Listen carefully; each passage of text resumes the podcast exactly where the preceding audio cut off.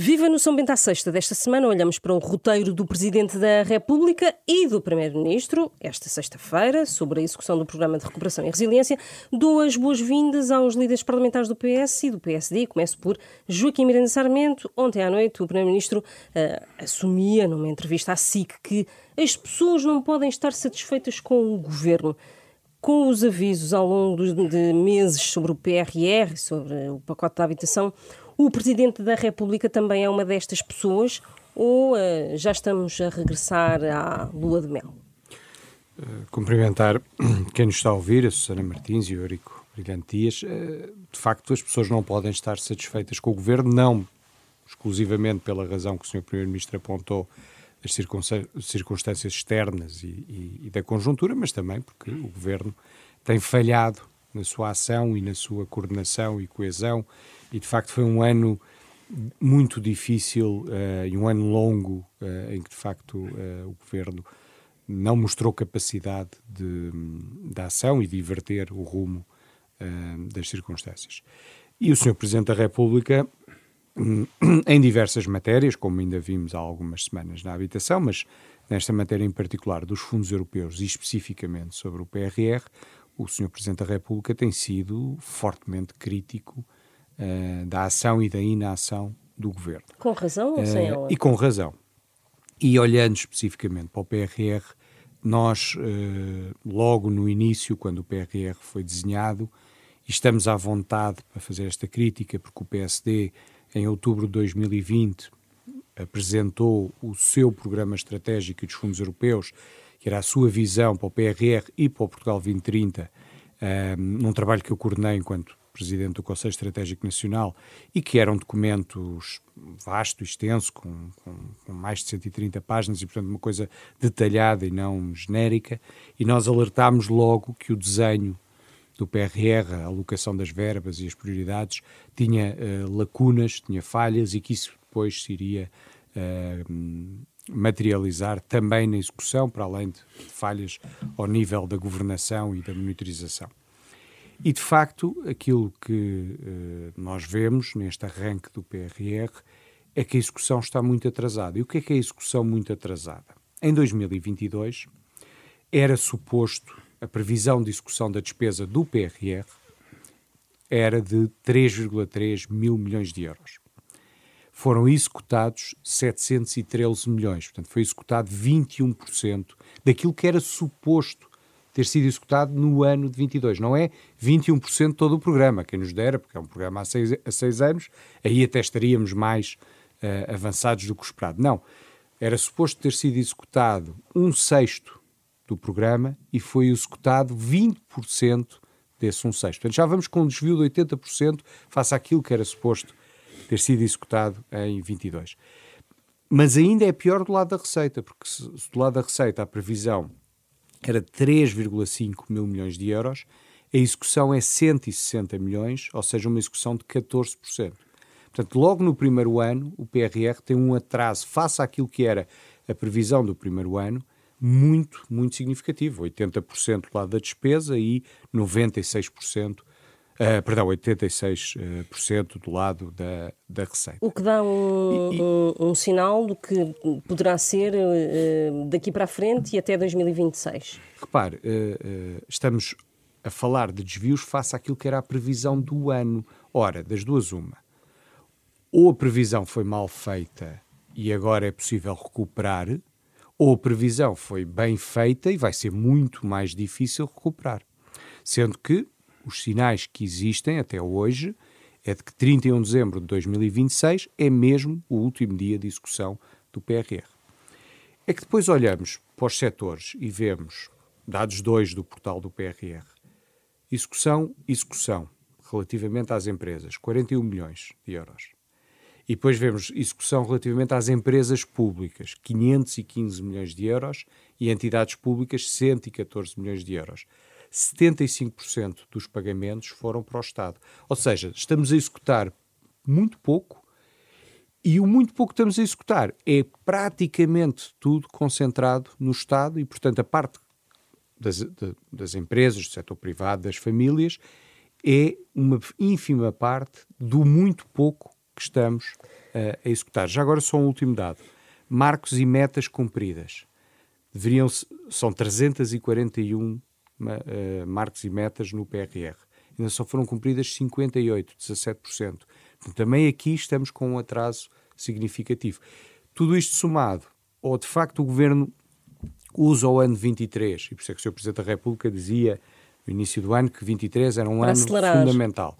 Ou usa o ano 23 para inverter esta tendência e acelerar e recuperar muito do que foi perdido em 22, ou nós vamos chegar ao final da execução do PRR e não só o PRR não foi o instrumento transformador porque foi mal desenhado, na nossa opinião, com lacunas graves, como ainda por cima aquilo que era suposto o Governo fazer, nem sequer vai conseguir cumprir. Eurico Portante Dias, ainda esta semana, João Vira Lopes, o Presidente da Confederação do Comércio e Serviços, dizia ao programa uh, Hora da Verdade aqui da Renascença e também do público que o programa de recuperação e resiliência está, e fazia uma analogia com automóveis, está em ponto morto. É assim ou uh, estes receios de que chegados a 2026 e o, o programa está ultra atrasado, é, de facto, não são infundados. Vamos a um facto importante. O, Conselho de Estado reuniu uh, com a comissária Elisa Ferreira ainda esta semana. Esta semana, sim. E a notícia da semana é que, perante as preocupações do Presidente da República, que marcou um Conselho de Estado especificamente para discutir este tema, convidando, como convida noutras circunstâncias, uh, pessoas, uh, personalidades que vêm contribuir para que o Conselho de Estado faça uma reflexão sobre os temas, convidou a senhora Comissária Elisa Ferreira. E a, a nota é única. Portugal é o quinto Estado-membro que melhor executa o PRR. E este é que é o elemento preponderante. Porquê? Porque, evidentemente, o PRR, primeiro, foi bem desenhado, ao contrário do que diz o Joaquim Miranda Sarmento, foi bem desenhado por duas razões. Foi desenhado a partir das restrições, e em particular das restrições que os frugais impuseram a este instrumento, para também ser complementado com o PT 2030. E foi desenhado a partir também das recomendações da própria Comissão Europeia, que as faz de forma periódica para podermos avançar e para podermos avançar com algumas das reformas. E foi também desenhado num momento em que era para desenharmos o PRR, para ele ser concomitante com a execução de outros fundos comunitários, quer com o PT 2020, quer com o PT 2030. E por isso o dinheiro e essa visão de que é, é para o Estado e não é para as empresas, não. Quem executa o PRR acabam por ser as empresas. Quem então, executa é que parte esta do investimento. até do Presidente da República. Era a minha segunda dimensão. Está tudo atrasado. Essa percepção que está tudo, tudo atrasado é aquela percepção, primeiro, não é adequadamente comparada com a realidade de outros Estados-membros.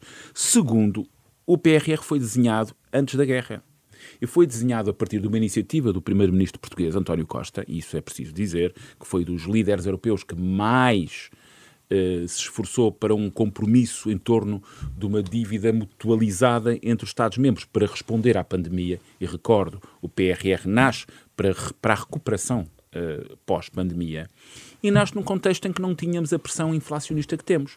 Aquilo que sabemos é que andamos a gerir muitos dos processos, especialmente aqueles que implicam obra pública, quando orçamentos que foram definidos antes do período inflacionista agora se, se confrontam com problemas de orçamentação porque os preços aumentaram. Agora, esta semana. Está de resto uma reprogramação em curso. E, e, naturalmente, esta semana o Grupo Parlamentar do Partido Socialista fez as suas jornadas parlamentares uh, em Santarém.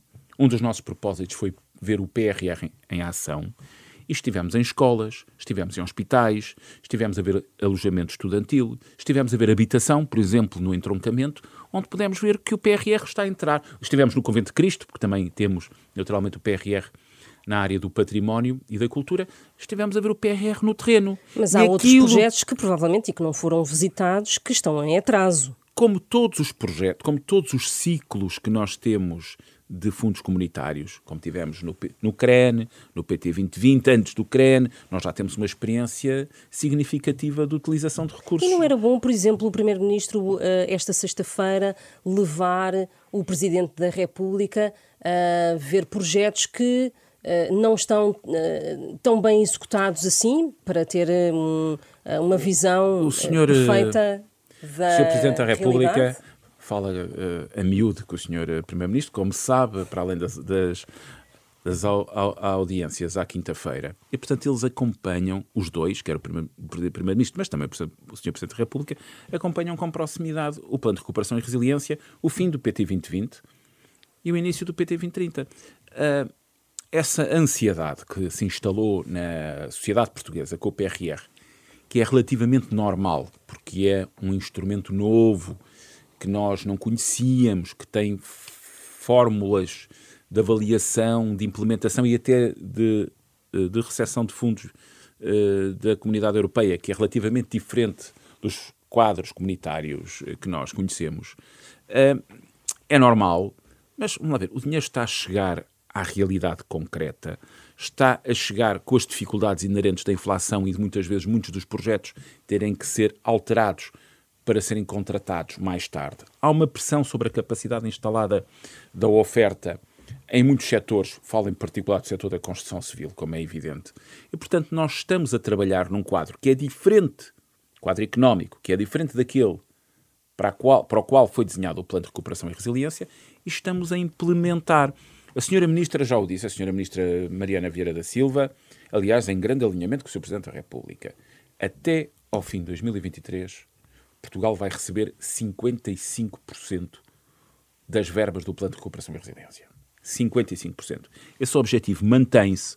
Agora, 23, foi dito, foi dito também pela senhora Ministra, que é quem tutela esta área, 23 é um ano muito importante para para a implementação do PRR e nisso temos todos a consciência que 23 é muito importante.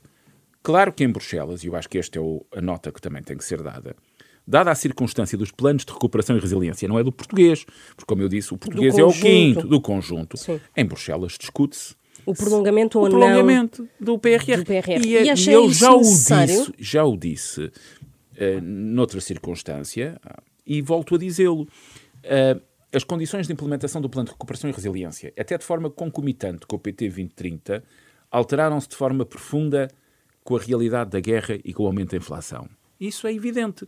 E, portanto, na minha opinião, nós devemos trabalhar para, com as instâncias europeias para ter uma, programa, uma programação mais alisada, para termos menos pressão sobre a procura, porque a procura neste momento está a ser pressionada com preços que evidentemente não estavam no desenho inicial por causa dos valores de inflação, e é bom para a Europa que isso possa acontecer. Aliás, sabemos o que está a acontecer com o governo de ultradireita eh, em Itália, eh, na execução do PRR, que tinha um volume muito do governo Meloni, que tinha um volume muito significativo, para além de outras questões de natureza política, como bem sabemos, está com imensas dificuldades. O, o, o PRR espanhol tem uma boa eh, execução, melhor do que a nossa, mas Elisa Ferreira disse-o de forma clara e transparente.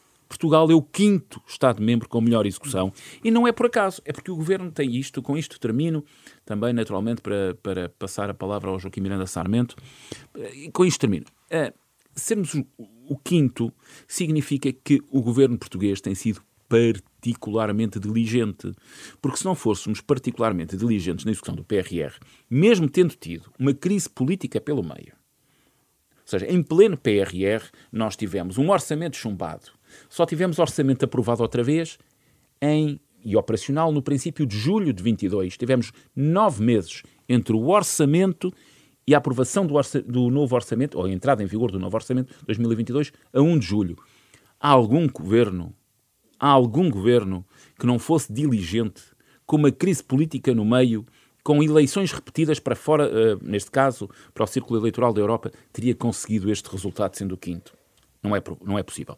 Eu acho que a oposição faz o seu trabalho, o Sr. Presidente da República faz o seu trabalho, as Mas circunstâncias de implementação não consegue dar razão ao, ao, Presidente da República em relação aos receios de atrasos uh, relativos ao PRR. Repare bem uma coisa, os receios de atrasos são partilhados por todos. Não, quer dizer, não é um... É, o Sr. Presidente da República, legitimamente, eu essa questão não, não a discuto, uh, coloca uh, receios. Essas preocupações. E a oposição também. Eu recordo que nós temos uma subcomissão que acompanha o PRR uhum. na, no Parlamento. Esses receios são legítimos e devem nos levar coletivamente a ter um escrutínio particular sobre o plano de recuperação e resiliência. Agora, vamos olhar para a realidade e a realidade é esta. A realidade é um plano definido com três eixos, que vai avançando com todas estas mas, questões e que nós estamos oh, a fazer chegar ao território. Eurico, uh, e é este que é o elemento central. Não, quer dizer, há aqui um ponto que, que o Eurico, não, o Eurico Brilhantias não rebateu, porque não é rebatível, que é havia uma não consegui, previsão... Não consegui rebater todos, mas não, a Susana vai dar mais tempo. Uh, ainda mais. Uh, havia uma previsão de execução de despesa de 22 de 3,3 mil milhões de euros. E a execução de despesa foi de 21%. Mas isso eu já rebati. Portanto, não, o ponto é este. Ou a previsão. De forma clara. É que, é que repare, nós temos seis anos, ou tínhamos no início do, do PRR, seis anos para executar o programa. E se o governo tivesse dito, e depois já lá vamos também às, às questões de, de, escolhas que foram, que foram feitas, mas se o governo tivesse dito, em 22, por ser o primeiro ano, é um ano de arranque, é um ano mais difícil, ainda estamos a fechar Portugal 2030, portanto, a nossa previsão de execução é, por exemplo, mil milhões ou de 1.500 milhões, aí nós olhávamos para aquilo que efetivamente aconteceu e dizíamos, para o primeiro ano, o arranque foi razoavelmente bom. Mas das duas, uma, ou o governo planeou mal, e, ol e olhou para o primeiro ano e enganou-se completamente naquilo que era não, a capacidade de resposta. Não, mas o, Joaquim não ouviu a minha resposta. Ouvi, ouvi. E a minha uh, resposta tem duas dimensões. Não, ouvi e, portanto... Uh, uh, Preço. Ou de facto... não, não, mas já, já, já lá vamos. Já lá vamos esses não há um pontos. problema de programação não, original. Não, não, já lá vamos esses dois pontos. As alteraram-se. É, é, é. Não, já lá, vamos, uh, já lá vamos esses dois pontos. E, portanto, houve aqui, de facto, um erro de programação inicial e agora é possível recuperar ou seja, se, se tivéssemos sido mais uh, conservadores na, nas previsões, se calhar a previsão de 22 era mais baixa e, portanto, o desvio era menor, ou de facto o, o plano está desenhado desta maneira e temos aqui um atraso gigantesco do ponto de vista da execução. São 80%. Sim. Mas, mas deixe-me dizer o seguinte: Portugal foi o quando... primeiro país a receber uma tranche do PRR. Claro, o, o PRR. O primeiro. O, o, eu não eu ouço, ouço, ouço, ouço um, o PRR foi desenhado, e nós dissemos sempre isto, e que isso levaria a problemas na sua execução. O PRR foi desenhado para acudir àquilo que não foi feito no setor público, não é nos últimos sete anos, é nos últimos 15 ou 20, porque o país, infelizmente, desde 2001, que vive sempre um bocadinho com o credo na boca, por assim dizer, relativamente às contas públicas. Há 20 anos que as contas públicas são um dos aspectos mais centrais da, da, da, vida do país, e isso foi levando a que, quer do ponto de vista do investimento público, quer do ponto de vista mesmo da, da despesa corrente, fossem sendo uh, reduzidos uh, a área de, de, capacidade de intervenção do Estado, e, portanto, o PRR foi desenhado para acudir a isto tudo. E nós dissemos, e é curioso que o Eurico Brilhante Dias diz, porque há problemas de capacidade instalada no setor da construção mas já havia em 2020 e já havia em 2021, o PRR, a, a versão final do PRR é de abril, maio de 21. No setor da construção, em 2021, e até mesmo antes, e, já tinha graves a legislação sobre a contratação pública de, já foi acomodada instalada. até por causa disso. Não, esse é outro ponto, mas eu, já, eu, eu também já lá vou. E, portanto, quando desenhamos um PRR que é para acudir àquilo que o Estado não fez nos últimos 15, 20 anos, hum, volto a repetir, não apenas nos últimos 7, mas nos últimos 15, 20 anos, e colocamos. É que não é igual. Quando, e depois há um outro argumento fantástico, quer dizer que executa isto é as empresas. Claro. Não é igual para o país fazer uma linha amarela de metro em Lisboa e dar, começou por ser 270 milhões, mas eu, escrevi, eu estou à vontade porque escrevi isto no início de 21. Aquela linha não vai custar menos 350, 400, porque conheço muito bem a, a, a, aquela zona e os problemas que houve naquela zona quando o ISEG, eh, ainda antes de eu ser lá aluno, eh, começou a construir os, os edifícios eh, chamados Francinhas 1 e 2. E não é o mesmo gastar 400 milhões numa linha amarela que vai para duas ou três grandes empresas que estão em setores não transacionáveis, ou colocar 400 milhões de euros nos setores transacionáveis da economia e de maior inovação. Não é a mesma coisa. Não é a mesma coisa porque o impacto que tem de, na economia e do ponto de vista de, de capacidade de transformação da economia é completamente diferente. Como, aliás, a história económica do país dos últimos 25 anos mostra. E por isso, não é uh, a execução está muito abaixo daquilo que o próprio governo previa, e, e, é curioso, porque a semana passada discutíamos aqui o PIB per capita e Portugal ter sido ultrapassado por vários países nos últimos sete anos, por seis, seis países. E o Eurico Brilhantias usou uma expressão muito curiosa, muito, muito, interessante, que isto não era a volta à França do PIB, mas agora já é a volta à França do PRR, porque estamos contentes porque estamos em quinto. Portanto, os outros é um bocadinho como o, o, aluno que chega à casa, tem nove, mas fica contente porque os colegas tiveram percebi, ainda piores já percebi notas. que não gosta da minha volta à Espanha. Não, não, ou volta à Espanha, não, não, pode ser a volta à Espanha, não tenho nada, pelo contrário. Não, nada. Quer dizer, agora estamos muito contentes porque somos o quinto. Que somos o quinto mais, ou não somos o quinto, somos Joaquim? O, de acordo com os dados oficiais, somos o quinto. Mas, porque os, mas, mas estamos contentes porque os outros estão a executar pior do que nós. Não, porque as circunstâncias são as que Quer são. dizer, não ficamos É mais tristes, uma vez as circunstâncias. Não ficamos tristes quando os outros Mas nos eu vou em termos ao de crescimento Joaquim, que acho que o económico. Joaquim está a ser Mas injusto ficamos muito injusto Acho que está a ser Eu governo. queria, injusto. fazer uma Um, pergunta. Uh, e, e, portanto, isto só para dizer, a questão da, da a execução está a correr mal, oxalá que possa inverter, porque isto é muito importante para o país, mesmo com todas as críticas que nós fizemos relativamente ao desenho e à concepção do programa, mas que o governo não se desculpe nem com a crise política, até porque a crise política resulta de uma decisão de 2015, que depois um dia também poderíamos discutir aqui, e dos seus efeitos que, teve hum, política de criar a geringonça, e portanto uh, uh, não, não, não foi o PSD que deitou abaixo o governo, foram os parceiros do PS, foi a extrema-esquerda parlamentar. O votou com o Bloco de Esquerda e com o, PS, não, com o PCP. Como tinha votado todos os outros orçamentos. Tá bem, mas não Alguma vamos... vez o PS votou um orçamento do PSD? Se tivesse não. abstido, PSD... nós tínhamos Não, não, não, mas é que o PSD votou vários anos, era o professor Marcelo Rebelo de Sousa, líder do PSD, votou vários anos o, os orçamentos do Partido Socialista para garantir que Portugal entrava O PSD na, nunca na governou em zona minoria. euro. Não, desculpa, o PSD governou dois anos em minoria com o professor Cavaco. Que é, exatamente. E nessa foi o altura- PRD que- E, nessa altura viabilizou, até que o PRD deixou cair, Ahm, deixou e, cair o portanto, governo. na- o governo que não se desculpe nem com a crise política e que não se desculpe também com a inflação, porque a inflação está-se a repercutir naquilo que foram as más decisões do desenho e naquilo que, mesmo o Eurico Brilhantias reconheceu, se já havia uma capacidade, uma falta de capacidade instalada do setor da construção, então pôr demasiada ênfase no setor público e naquilo que não foi feito nos últimos 15, 20 anos, está agora mais uma vez a revelar-se um erro. Eurico Brilhante Dias, eh, eh, em fevereiro, Bruxelas abriu a reprogramação do Uhum. PRR e a ministra da Presidência, na altura, assumiu, até numa, em conferência de imprensa, que é preciso afinar metas intermédias.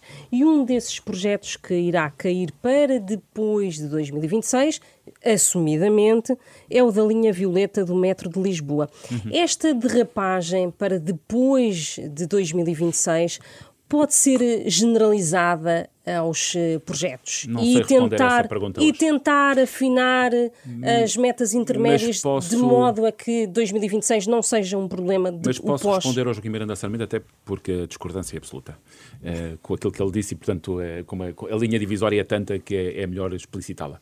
É um equívoco aquilo que acaba de dizer, quanto ao facto da concentração em grandes obras. Porque eh, eu tenho uma longa experiência de contacto com os fundos comunitários e sei bem o que é a taxa de absorção de fundos comunitários pelo setor empresarial português. Sei quem são os grandes clientes, como consomem e o dinheiro que nós temos consumido, felizmente, em setores transacionáveis que fazem com que as exportações tenham chegado a 50% do produto interno bruto e mais, como são muitas vezes instrumentos fundamentais para captar investimento direto estrangeiro, que está em estoques máximos e eh, orgulho-me de ter pertencido a uma equipa que ainda hoje tem o recorde de contratualização de investimento direto estrangeiro no país, o ano 2021. Aquilo que acontece objetivamente é que quem tem pouco tempo para executar tem que ter bons executores. A disseminação de projetos e a fragmentação com baixas taxas de execução, como acontece em muitos dos programas que, que necessitam de reprogramação ao longo dos ciclos de quadros comunitários, era uma tragédia. Com a execução do PT 2020 e com o valor que temos de PT 2030, os setores transacionáveis que são prioritários para o governo, têm sido sempre prioritários para o governo, receberão mais dinheiro do que nunca. Do que nunca. Por isso, aquilo que o PRR fez, e bem, compatibilizando-se com o PT 2020 e com o PT 2030, foi atender a muitos dos projetos que nem o PT 2020 nem o PT 2030 poderiam financiar. Ora, nós sempre teríamos dificuldades de utilizar estes dois instrumentos para fazer missing links, ou seja, infraestruturas rodoviárias de qualificação dos parques empresariais onde estão empresas.